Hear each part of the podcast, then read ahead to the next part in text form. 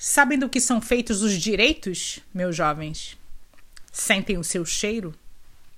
Os direitos são feitos de suor, de sangue, de carne humana apodrecida nos campos de batalha, queimada em fogueiras. Quando abro a Constituição no artigo 5, além dos signos dos enunciados vertidos em linguagem jurídica, sinto o cheiro de sangue velho. Vejo cabeças rolando de guilhotinas, jovens mutilados, mulheres ardendo nas chamas das fogueiras. Ouço o grito enlouquecido dos empalados. Deparo-me com crianças famintas, enrijecidas por invernos rigorosos, falecidas às portas das fábricas com seus estômagos vazios. Sufoco-me nas chaminés dos campos de concentração, expelindo cinzas humanas. Vejo africanos convulsionando nos porões do, dos navios negreiros. Ouço o gemido das mulheres indígenas violentadas. Os direitos são feitos de fluido vital.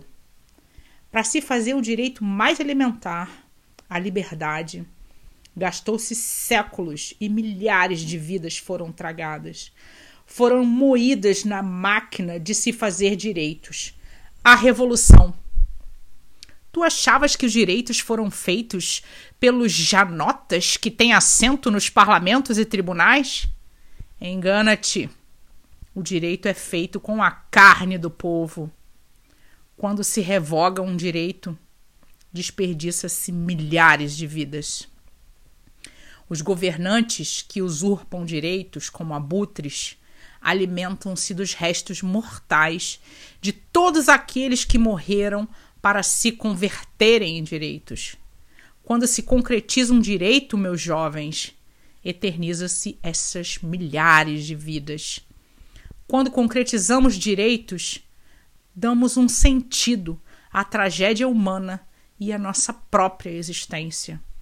O direito e a arte são as únicas evidências de que a Odisseia terrena teve algum significado.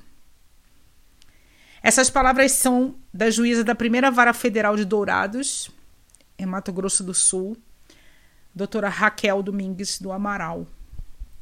É... Não precisa mais de nenhuma palavra.